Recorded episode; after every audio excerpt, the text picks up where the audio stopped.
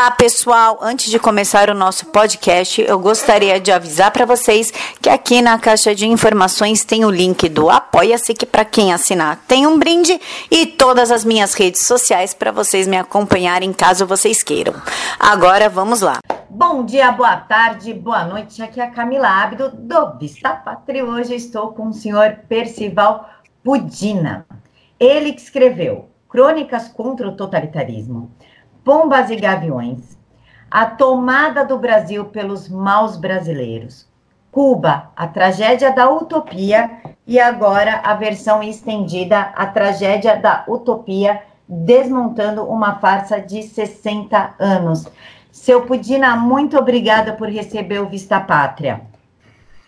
Olha, é um prazer que tenho de conversar contigo, de te conhecer assim quase pessoalmente né, e de poder falar com aqueles que estão ligados conosco neste momento.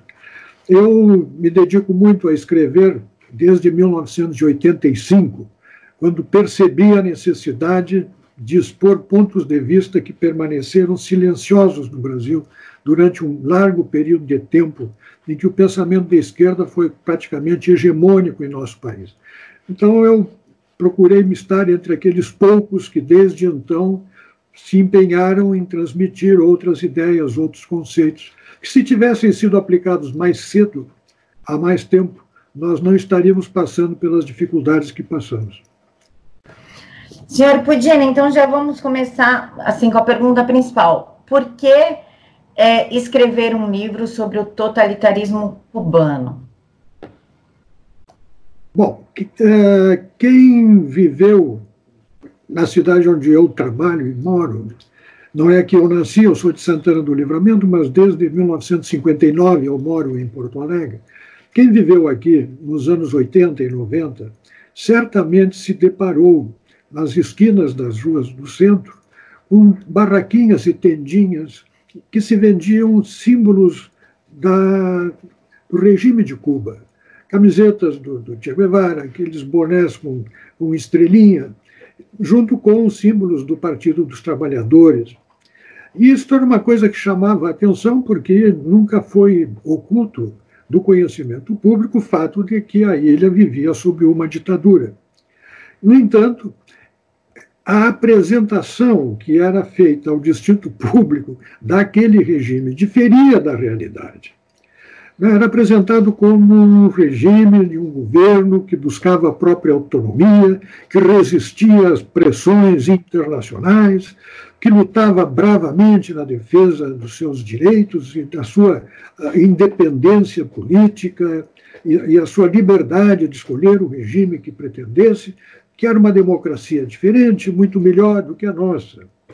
Ora, uma conversa e um discurso muito sedutor, que ia para as salas de aula, que ocupava a imprensa, que produzia livros e mais livros. Eu, ao escrever a primeira edição, lá em 2004, eu me deparei com dezenas de livros escritos por autores brasileiros, elogiando fartamente, abusando dos adjetivos para se referir ao regime de Cuba, inclusive autores americanos.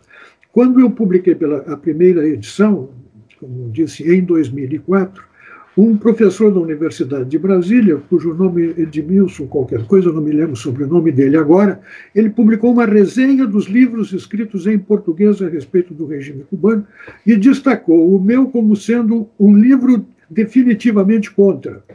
Ou seja, todos os outros eram favoráveis, ou essencialmente favoráveis ou basicamente favorável. Não havia restrição. Ora, isto é muito enganoso, foi muito enganoso e continua sendo muito enganoso. É um desrespeito aos fatos, aliás, é um desrespeito ao povo cubano, porque esse povo cubano vive sob um regime de total perda de liberdade. Ainda ontem, eu estava lendo uma matéria, eu recebo informações quase diárias que me vêm de dissidentes cubanos. E eu li a matéria de um senhor que morreu no hospital da prisão, ou num hospital prisão, condenado que estava há 40 anos de prisão, morreu aos 78 anos. Esse senhor passou mais da metade da sua vida preso, condenado pelo regime. E é assim, e continuam estas prisões políticas. Eles agora adotaram, como há uma, uma supervisão, assim, maior preocupação internacional com a questão dos presos políticos e direitos humanos, eles adotaram o regime de umas prisões, sequestros relâmpagos em que alguém que está perturbando, alguém que eles não, que eles querem restringir na sua atuação dissidente, eles prendem esta pessoa, deixam dois, três dias presos, sumidos com a família procurando e depois devolvem. Ora, ora você imagina viver num regime desses. Né? Então eu em 2000, 2001 eu resolvi conhecer aquilo de perto. Eu digo, bom, já que estão elogiando aqui, eu quero ir lá e ver com os meus próprios olhos. E fiz uma visita de turista. Quando retornei, a curiosidade era imensa. Mas venha cá, vamos fazer uma reunião aqui em casa, tu vais contar e tal. E eu passei algum tempo falando e ouvindo uma recomendação de escrever aquilo, de escrever um livro sobre aquelas minhas observações. Livro que era, para que pudesse ser feito, eu precisei retornar lá, de fato retornei, para coletar mais dados né, e promover algumas entrevistas, porque eu nem isso fiz da primeira vez. Eu pouco falei com a população. Bom, esta segunda, segunda ida a Cuba já coincidiu com o governo do Lula, em 2003. E o que modificou completamente a minha relação com a embaixada brasileira lá, porque o, o embaixador era um ex-deputado do PT que foi agraciado com a embaixada em Cuba. E eu, de algum modo, felizmente, de outro, infelizmente, beneficamente para o meu livro, mas muito ruim para a minha tranquilidade durante o período da visita, eu fui absolutamente inocente nos contatos que fiz. Eu levei daqui alguns endereços e telefones, e quando cheguei lá, eu fiz contato com os dois, na época, principais dissidentes cubanos. Liguei por telefone para eles. E, posteriormente, dando sequência, e combinei, nesses telefonemas, almoçar com, com um com uma senhora, Marta Beatriz Roque, e jantar no dia seguinte com Oswaldo Paiá, que mais tarde veio a falecer num acidente de carro suspeitíssimo. E, posteriormente, conversando com um professor da Faculdade de Medicina, que encontrei na rua e convidei para tomar um café, porque era uma pessoa preparada, inteligente e com uma visão crítica do regime, eu disse a ele que tinha feito esses dois contatos. E, nesse momento, esse senhor me disse: O senhor tem ideia de que essas duas pessoas têm seus telefones grampeados? O senhor deve estar sendo seguido. O senhor certamente. E começou a olhar à volta, assustado, empurrou a cadeira para trás, estávamos tomando um cafezinho assim, frente a frente, olhos nos olhos, com absoluta franqueza, e disse: Por favor, não mencione meu nome a nadie. Não mencione meu nome para ninguém. Se levantou e foi embora. E eu fiquei sentado ali em pânico. Né? E pouco tempo depois, Algumas horas depois eu tive a confirmação disso, porque quando fui almoçar com a Marta Beatriz Roque, ela veio acompanhada de mais dois amigos, também eles dissidentes, e enquanto almoçávamos no, restaurante de lá, ela, aliás, abriu-se a porta e entrou, aliás, entraram dois policiais do tamanho de um guarda-roupa e com a altura daquela de jogador de basquete que mete a bola para dentro e enterra ainda até o cotovelo dentro da cesta, entraram carregando uma câmera também monstruosa, antiga, modelo antigo. Colocaram sobre o balcão, apontaram para a nossa mesa e começaram a gravar filmar ou gravar a nossa conversa, que dali para frente passou a tratar de culinária cubana e jardinagem e das praias e das praias do Caribe. Né? Então, olha, foi um, dessa imprudência que cometi, eu passei os dias que passei lá, foram dias de grande preocupação, porque eu não sabia o que iria acontecer comigo na saída. E foi também, simultaneamente, isso está muito bem posto no livro, eu vivi a sensação de você estar numa ilha, sem outra saída que não seja pelo aeroporto e pelo mar, sob observação de um, de um regime tirano que está a par e acompanha todos os acontecimentos e tudo aquilo que as pessoas fazem. E isso eles justificam uma maldade extrema, né, como sendo uma coisa muito boa, dadas as dificuldades que o regime enfrenta, quando, na verdade, é uma supervisão dos cidadãos. Uma supervisão exercida, como está acontecendo na China, que agora até com reconhecimento facial da totalidade da população chinesa. Né? Lá eles tinham uma coisa diferente, que era o guarda de quarteirão. E eles se louvam de haver, se louvavam, pelo menos acho que hoje já não, né? de ser, serem, terem se livrado da ditadura do Fulgêncio Batista.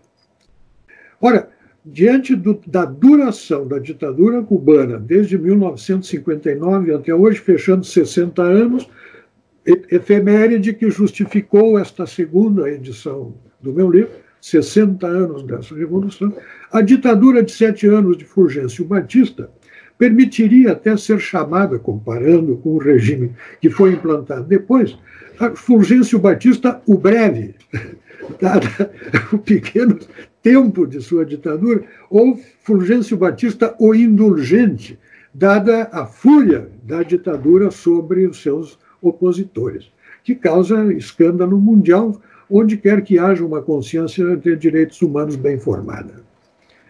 Então, eu, eu vou seguir falando. O, o, o, livro tem esta preocupação de mostrar a realidade do país a partir de uma experiência pessoal, que eu considero extremamente válida, até porque me permitiu perceber claramente, também nos contatos que fiz com a embaixada brasileira, antes e depois, porque em 2001 eu fui durante o. Foi, fui antes do governo petista, em 2003 eu voltei lá. Durante o governo petista, ali eu já notei a diferença de uma representação diplomática brasileira que tinha uma preocupação com as pessoas. E, posteriormente, uma representação brasileira que tinha uma preocupação com o regime, proteger o regime e a imagem do regime. E isso foi, para mim, gravíssimo. E se repetiu de lá para cá permanentemente ao longo da história. Absoluta solidariedade a tiranias de esquerda implantadas na América Latina, mas que são solidariedades às tiranias e não às vítimas dessa tirania, aqueles povos que ficam tomados da sua liberdade, da sua autonomia política. Senhor Pugina, é, Pudina, Pudina. Pudina. o senhor esteve em Cuba, vivenciou, presenciou os médicos cubanos, o que dá a ideia para gente? Que em Cuba a medicina é, nossa, exemplo até para os Estados Unidos, Suécia, Suíça, não importa. Cuba, é Cuba. O que eu recebi de uma fonte, inclusive eu vou deixar aqui o link, pessoal, quem quiser clicar na caixa de informação, é que os médicos cubanos daqui, muitos eram infiltrados, agente cubano infiltrado, não eram médicos tinha paramédico, tinha é, bombeiro, tinha, tinha um monte de coisa, menos médico propriamente dito. Como é que o senhor sentiu a medicina de Cuba e o senhor tinha é, confiança nos médicos cubanos que estavam no Brasil, que na qual viviam dentro do Brasil, de acordo com a documentação que eu recebi, viviam sobre um regime cubano dentro do Brasil? Sim. O senhor pode contar essa experiência da medicina cubana em Cuba e dos médicos cubanos no Brasil? É, eu vou introduzir isso a partir de uma observação que eu fiz na primeira visita. Eu fui abordado por um senhor na rua que me pediu para comprar um litro de leite. Ele não poderia comprar porque esse leite só era vendido em lojas que podiam abastecer turistas, mas não os cubanos. É, eles têm eles se, se dizem cidadãos de segunda categoria, porque aos turistas é dado direitos que, que a eles são recusados. Enfim, para ver como funcionava aquilo, eu fui com ele até o armazém, comprei o leite. Quando eu entreguei a caixinha de leite para ele, esse senhor começou a me perguntar como eu me sentia, como nós brasileiros nos sentimos com os auxílios que Cuba prestava ao Brasil. Eu disse, mas o senhor está se referindo a quê? E aí ele ficou indignado. Ora, nós aqui nos sacrificamos, passamos por necessidades em solidariedade aos outros povos da América Latina, fazemos os sacrifícios que fazemos, os senhores não têm conhecimento disso. E, e ficou bravo comigo. E eu vendo que a conversa poderia engrossar, porque eu dizia que isso não acontecia, que ele estava enganado, eu me refugiei dele, retornando ao hotel da onde eu havia saído, porque ele, cubano, não podia entrar no hotel em que eu estava. Cidadão de segunda categoria, indignado com a desinformação recebida. Diante disso, eu fui à embaixada para checar isso, perguntaram para o secretário da embaixada, com quem falei, se era tinha alguma consistência o que ele me havia contado. E esse senhor me disse que não, não, não havia menor, menor consistência. Eles, o Brasil eventualmente comprava vacinas deles. Estou falando do ano de 2001. Enquanto conversávamos, entrou uma moça falando espanhol, colocou umas pastas em cima da mesa, se retirou. E aí ele me disse: Esta moça, ela é uma cubana que trabalha para nós e nós requisitamos funcionários ao governo cubano. O governo cubano tem duas agências oficiais de, de, de, de emprego, em que eles cotam o serviço do funcionário a preços internacionais e pagam para esta pessoa em moeda cubana.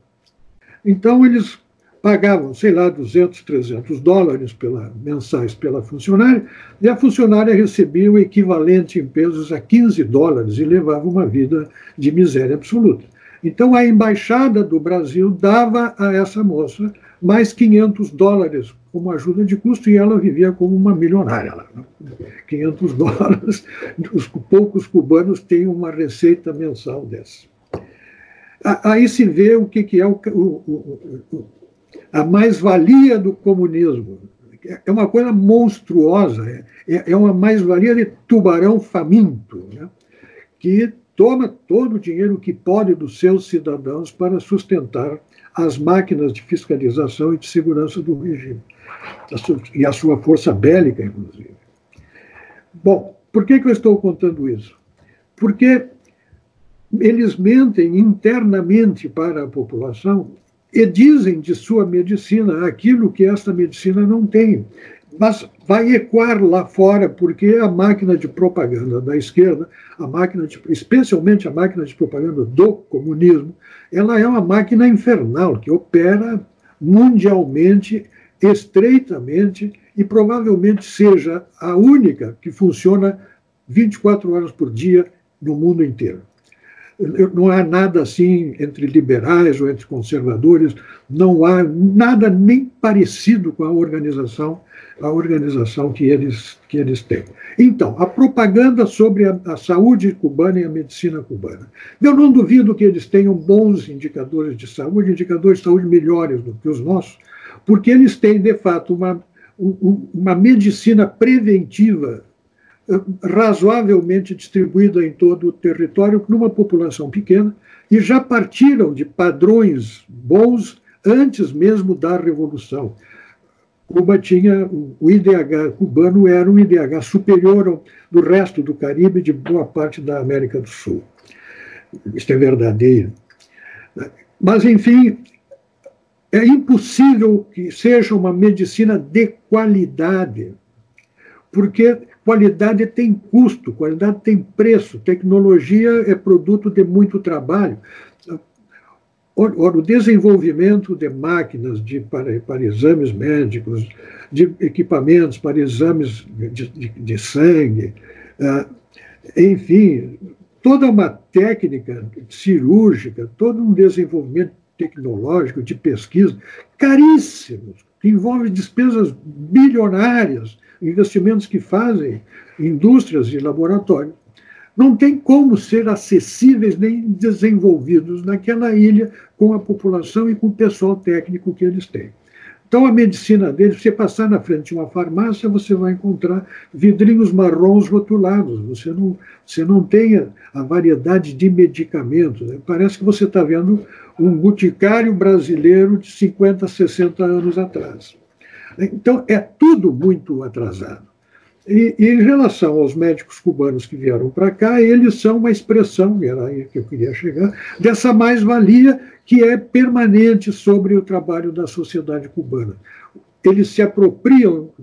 Quando eles pagam 15 dólares, 20 dólares para um servidor, para um funcionário, eles estão se apropriando de 90, 95% do produto do trabalho daquela pessoa quer esteja trabalhando para o regime cubano, quer esteja trabalhando para o regime cubano alocado a uma empresa espanhola, uma empresa canadense. Senhor Pudina, no livro, o capítulo 4, está escrito assim, ó, cozendo o pão da revolução. É um Sim. capítulo interessante. Uhum. O senhor pode contar aqui para o pessoal? Sim, é, é, que eles estavam. São, Começa muito, muito antes, inclusive, do relato, a vocação revolucionária do Fidel Castro, né, que sempre sonhou né, com fazer uma revolução no seu país. E, e houve preparativos. A primeira tentativa, que foi uma coisa escabrosa, de tão desastrosa, né, que ele tentou tomar um, um, um, como é que se diz, um, um forte, mas muito bem defendido pela turma do, pela turma do Batista, e ele, com aquela, aquele gênio dele, com a sua capacidade de comunicação, ele arrebanhou o pessoal e atacaram aquela fortaleza. Meu Deus, foi uma chacina, perderam, perderam morreram, morreram metralhados de uma forma terrível, né, seduzidos por ele para aquela, para aquela primeira experiência mas ele não se deu por achado. Aliás, não se dar por achado foi uma constante na vida dele. Né? Ele nunca. Desconfiômetro zero. Né? Sensibilidade para os problemas dos outros também igual, igual a zero. E aí ele continuou o trabalho dele de recrutamento, etc. e tal, teve, foi preso, cumpriu uma pena de prisão, aí houve uma série de mobilizações populares, ele foi indultado, e foi para os Estados Unidos, depois foi para o México, e de lá ele planejou a tomada, a, a tomada da ilha, vindo naquele barquinho, o Grand Mar, que é um barquinho pequeno, super lotado, né, onde eles chegaram olha, uma lotação superior a 40%, 50% da capacidade do barco, e tiveram quase, eles mesmos disseram que não foi um desembarque, foi um naufrágio na costa de, na costa de Cuba, quando eles chegaram sob fogo da, da aeronáutica do, do Batista, metralhando, um, e chegaram, uma dúzia de sobreviventes conseguiram chegar à praia. E o Fidel disse: aqui começamos a acabar com, com o Fulgêncio Batista, os doze miseráveis. E ali eles foram levando aquela revolução. O governo Batista já estava em decadência, estava, já era reconhecido como uma ditadura, ele tinha dado um golpe. E havia pressão, inclusive, dos Estados Unidos. E ele acabou vencendo uma guerra de muito pouco tiro não houve, não houve tanto combate quanto aparece nos, nos cinemas. É, há muita propaganda a respeito, muito. Dificilmente você lê alguma coisa que não seja de propaganda, de, de informação. Esse foi um cuidado que eu tive no meu livro de contar todos os aspectos da, que eu pude observar ouvindo, ouvindo o povo nas ruas de Cuba. Né? Vendo falar, por exemplo, como um casal idoso, a quem perguntei Fiz a pergunta que tu me fizeste, mas e o regime, e a saúde pública? E a educação? Ele olhou para, o velhote olhou para a mulher dele e disse, se disse, dizem, dizem que são buenos, dizem, pero se uno não está enfermo ni estudiando, todo lo demás es una mierda. Se não está estudando e não está doente, o resto é uma porcaria. Se é realmente um, um diagnóstico, porque é, eu, eu, bom, eu, em função do primeiro livro, das, das viagens que fiz, e do fato de ser uma voz discordante aqui no Rio Grande do Sul em relação a isso, eu me tornei assim uma espécie de cubanólogo aqui para debates de rádio, de televisão, e debati muito com o pessoal da esquerda, obviamente.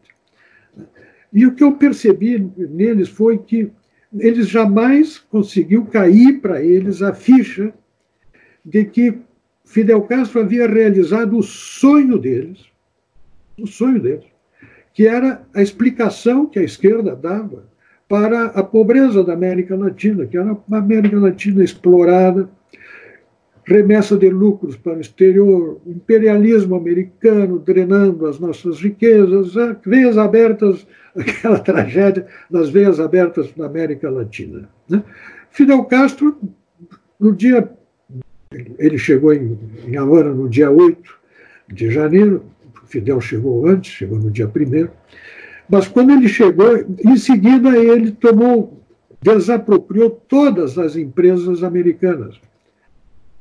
Significa que ele tomou para o Estado cubano a totalidade do patrimônio produtivo das indústrias cubanas, que passaram a trabalhar, postas em marcha, para serviço do Estado cubano, de graça. Acabou a remessa de lucros. Os americanos que saíam e as senhoras americanas que saíam deixavam o dinheiro que tinham no bolso e as joias que carregavam para embarcar e atravessar para a Flórida. Realizaram o sonho de todo comunista da minha geração. Nada para os americanos, desapropria tudo, acaba com a remessa de lucros para o exterior, dois anos depois estavam quebrados. É muita inteligência, né? É muita, muita capacidade de destruição. Né? Bom, e os dois milhões de cubanos que foram para a Flórida, passados 15, 20 anos, produziam na Flórida um PIB superior ao PIB da ilha, produzindo num regime de liberdade.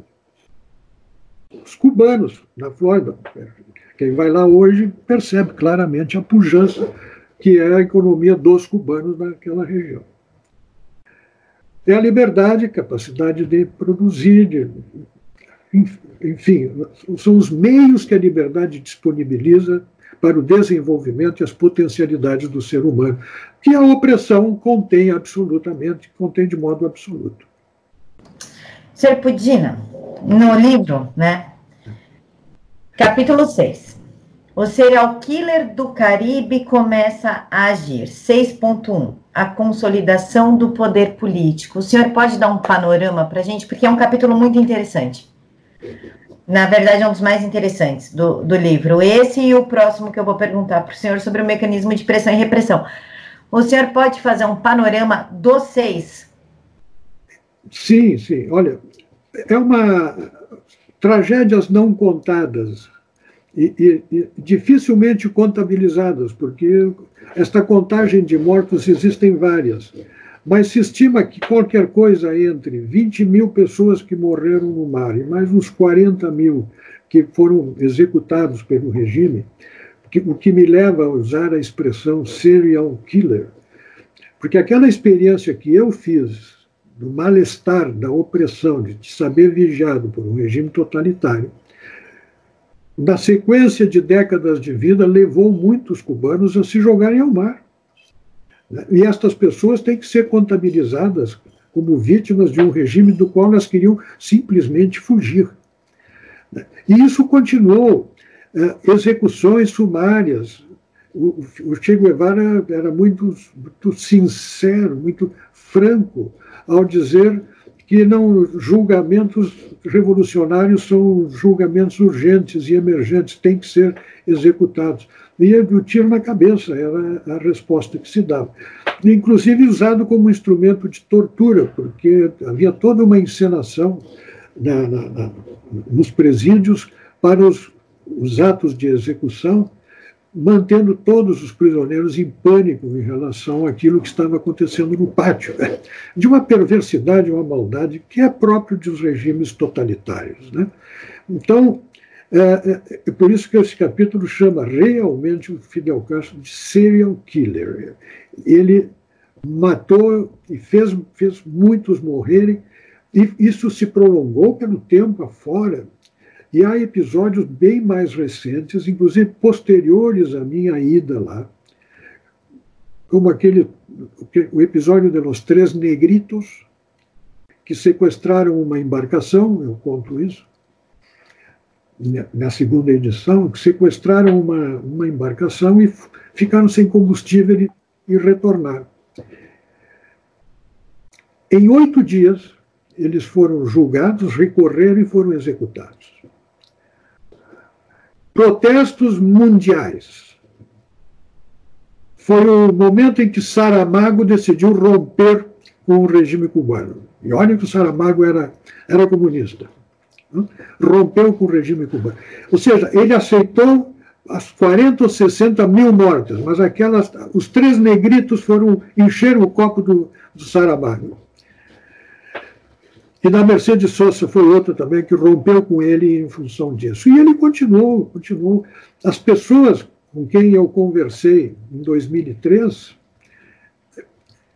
elas foram, os três que, que, que fomos filmados, foram filmados comigo naquele almoço, foram presos e condenados a 30 anos de prisão. 30 anos de prisão. As, as condenações são assim. É uma coisa, é uma coisa impressionante. E o Fidel Castro não aceita divergência, nem mesmo entre aqueles que fizeram a revolução com ele. Ele foi eliminando a todos para que ficassem no final, casualmente ele e o seu, e o seu irmão. Então, o senhor aconselharia aos nossos jovens revolucionários petistas e cheio de energia a passar uma temporada em Cuba? Olha, eu tenho alguns, alguns relatos. Uma senhora conhecida de uma família muito amiga nossa foi a Cuba, considerou aquela viagem como um prêmio. Não? E na volta, o pessoal curioso, perguntando, e aí, o que foi, como é que foi? E ela se negava a falar, se negava a falar. Semanas depois dela ver retornado, ela disse mais ou menos aquilo que o, aquele casal de velhinhos me falou. Né? É uma merda, tá? Mas eu não posso dizer. não posso dizer. É, ver como é que funciona a, a autocensura entre, entre os companheiros. Porque não percebem o quanto é nocivo esse, esse apoio que dão que é um apoio meramente ideológico, que desconhece o sofrimento e o padecimento da população. Como é que podem dizer que é uma democracia de tom diferente, onde há um parlamento com mais de 600 membros, onde nenhum se posiciona contra o governo em 60 anos de revolução? onde que se pode imaginar uma democracia assim? Onde o governo sempre vence, onde nenhum jornal jamais na história publicou uma crítica ao governo onde jornalistas brasileiros, eu relato isso no livro que li, escrito pelo autor, relatado pelo autor do livro, que perguntou para um jornalista local por que, que tal ou qual assunto não era criticado pelos, pela imprensa cubana. Esse jornalista brasileiro que estava fazendo a entrevista era companheiro do, do cubano e fez essa pergunta óbvia qualquer jornalista poderia fazer. E a resposta que recebeu e que ele transcreveu acriticamente é que essa crítica não seria aceita pelo colegiado dos jornalistas e pelos companheiros, pelo partido. é uma democracia perfeita. É uma democracia, é uma democracia perfeita. Que começa a ser maculada porque não há fraude nas eleições cubanas. A fraude está no sistema eleitoral. O sistema é fraudulento. O sistema é pensado para o governo ganhar sempre, porque as candidaturas são apresentadas num ato público, lá na base do, do quarteirão da cidade, do bairro, são apresentadas num ato público perante o colegiado dos estudantes comunistas, dos professores comunistas, das mulheres comunistas, dos trabalhadores comunistas. Ali apresentada a candidatura só sai candidato quem tem a aprovação disso aí. Aí ele vai disputar a eleição. E aí vai em cascata até a Assembleia Nacional, sempre entre os mesmos, de modo que as eleições todas se decidem por 100%. Senhor Pudina, no 7, é, calma, eu não vou fazer o senhor é, destrinchar o livro inteiro, porque senão o pessoal não vai comprar. E pode ter certeza que o link que vai aqui embaixo para compra do livro é o meu link da Amazon, então eu tenho muito interesse que o pessoal compra. Mas esse capítulo aqui me chamou a atenção. O mecanismo de pressão e repressão sobre a sociedade civil, a resistência anticomunista como assim é uma resistência anticomunista dentro de Cuba se você pensar em sair de Cuba já te gera uma prisão de 30 anos? O senhor pode explicar esse capítulo para gente? Pode ler para mim de novo, por favor? Como é que tu. O que, que está escrito aí? Mecanismo de pressão e repressão sobre a sociedade civil, a resistência anticomunista. Ah, sim é um mecanismo de repressão que é a essência do comunismo. Aqui nós estamos tratando daquilo que todo comunismo faz. E é por isso que o exemplo chinês, o que está acontecendo hoje no Vietnã, o que possivelmente até vai acontecer em Cuba, embora as resistências cubanas sejam superiores às do Vietnã, o fato é que a essência do comunismo é a repressão sobre a população.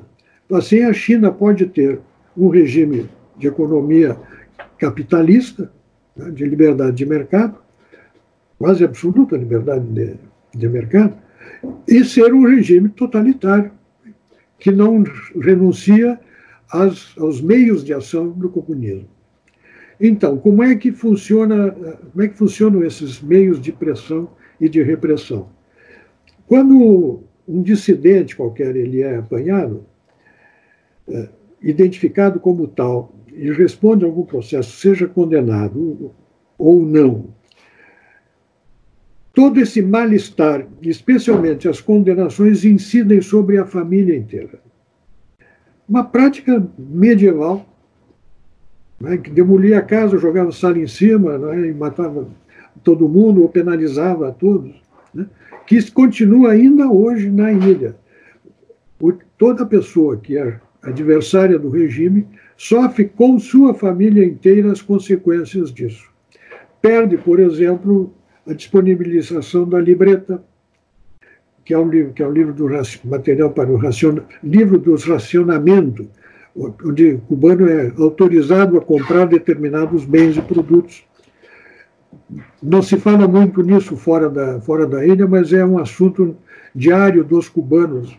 É as comprinhas que eles podem fazer com a libreta de racionamento por um preço vantajoso, mas que cada vez diminui mais, que o governo se queixa de que não consegue subsidiar esses, esses alimentos, que não tem meios, mas a libreta que, quando surgiu, causou uma comoção contra ela, agora o povo considera uma ameaça a possibilidade de ficar sem a libreta e perder esse direito, porque é dali que eles tiram a sua nutrição por um período de uma semana, um pouco mais, aliviando a pressão para que eles não vivem na fome. E comer é um instrumento. É, é, é comer é, é, a preocupação maior de todo cubano, né? conseguir ingerir algum alimento. Tal é a escassez, tal é a má qualidade dos, dos produtos. E todo cubano que vem, que sai de lá e entra no país livre, ele fica extasiado diante da quantidade de alimento que tem nos supermercados. Né? Há, há lindas histórias desta, desta sensação de perceber que outros povos têm comida, né? enquanto eles vivem na inanição. Então, esse é um mecanismo de repressão. Outro mecanismo de repressão é o, é o CDR, Comando de Defesa da Revolução, que tem um representante em cada quarteirão de cada cidade da ilha. É um cidadão que está ali para, entre outras atividades, controlar a vida de todos os cubanos do quarteirão pelo qual ele é responsável. Então, na primeira vez que fui, eu fui à casa de um cubano que trabalhava para uma empresa mexicana e como tal, tinha um, honorários melhores, e ele, que era amigo de um amigo meu, me ofereceu um jantar, e eu fui lá conhecer a família dele, fui à casa dele. Ele disse, olha, amanhã certamente estará sendo narrado o fato de que esteve aqui um, um brasileiro que veio jantar na minha casa. Porque este senhor, disse ele, conhece hasta el color de las calcillas de mi madre.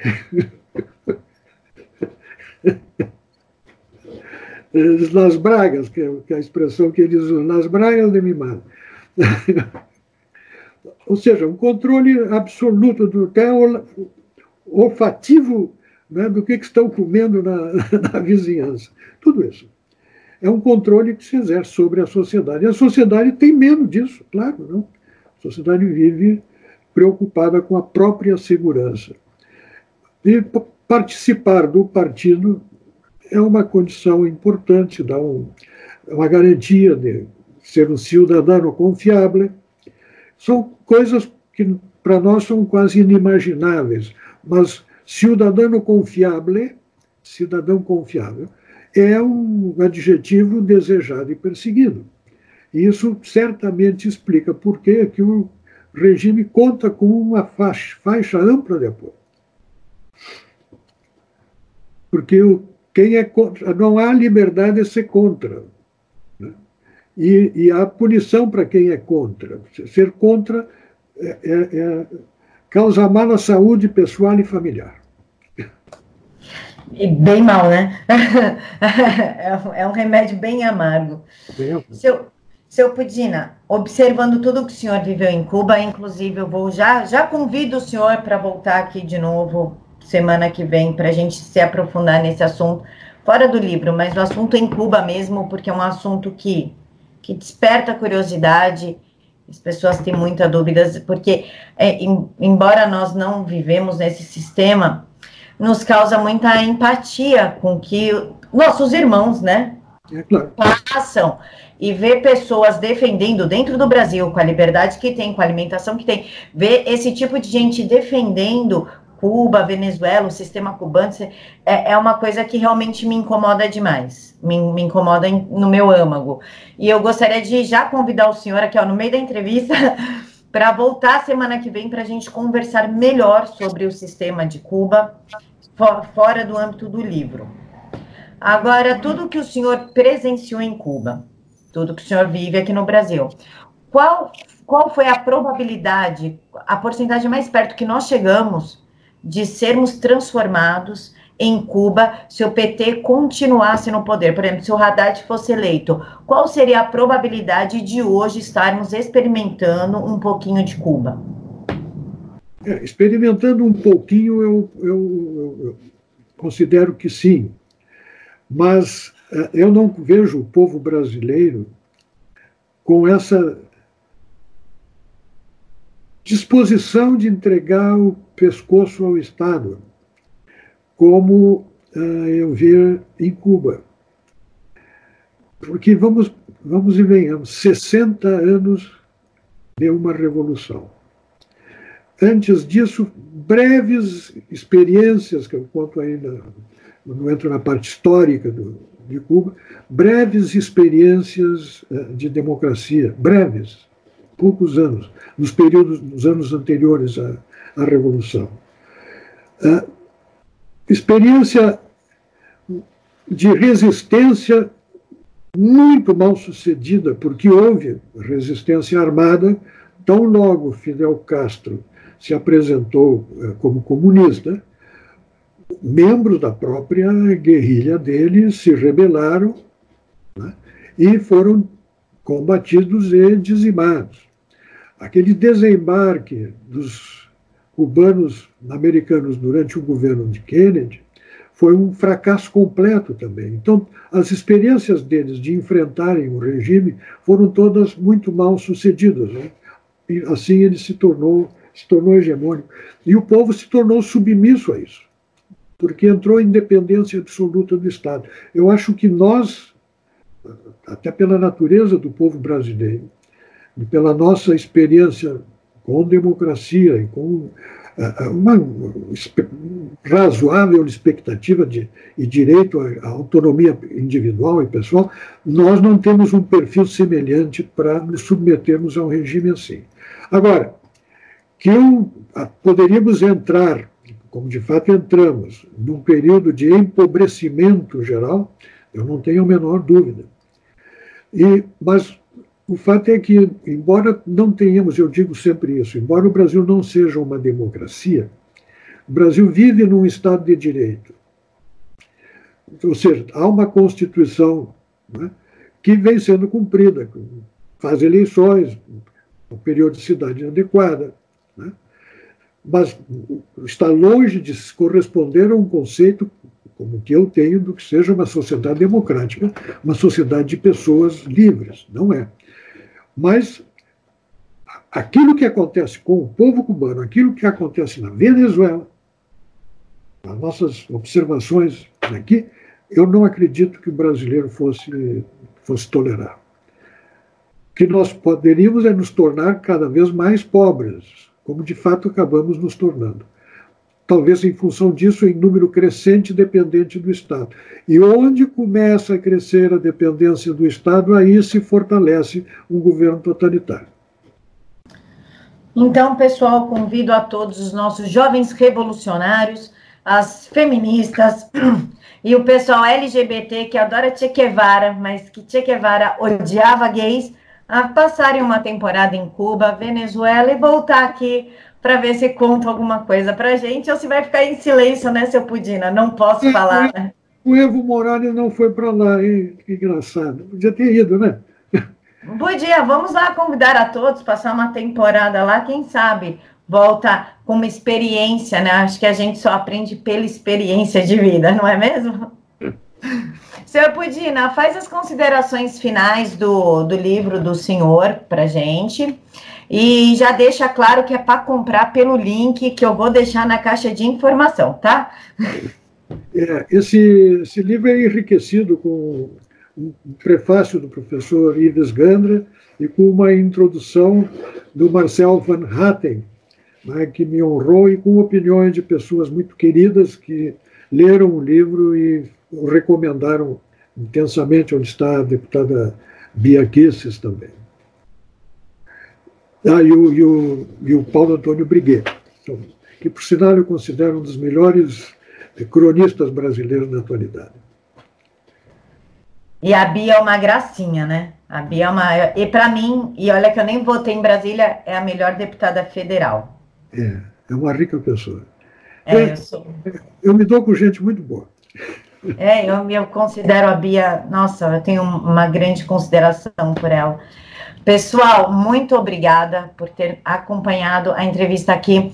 O seu Pudina, ele vai voltar aqui semana que vem, que eu sou folgada mesmo, então eu já aviso no ar mesmo. Ele já vai voltar aqui na semana que vem para a gente conversar somente sobre Cuba e Venezuela, as experiências dele, entrevistas e tudo, para ver se a gente é, consegue aí trazer aquele jovem que está na escola, que está sendo doutrinado pelo professor, assistir o outro lado de quem viveu a história, que é bem diferente desse professor que mora no porão da casa da mãe aos 40 anos, enaltecendo o comunismo. O link do livro do seu Pudina está aqui na caixa de informações. E é claro que vocês vão comprar por ele porque vocês gostam de mim e querem me ajudar, não é mesmo? Pessoal, fiquem todos com Deus, que Jesus abençoe o caminho de vocês e que somente a vontade do nosso Senhor prevale prevaleça na vida de cada um de vocês. Fiquem com Deus. Amém, amém.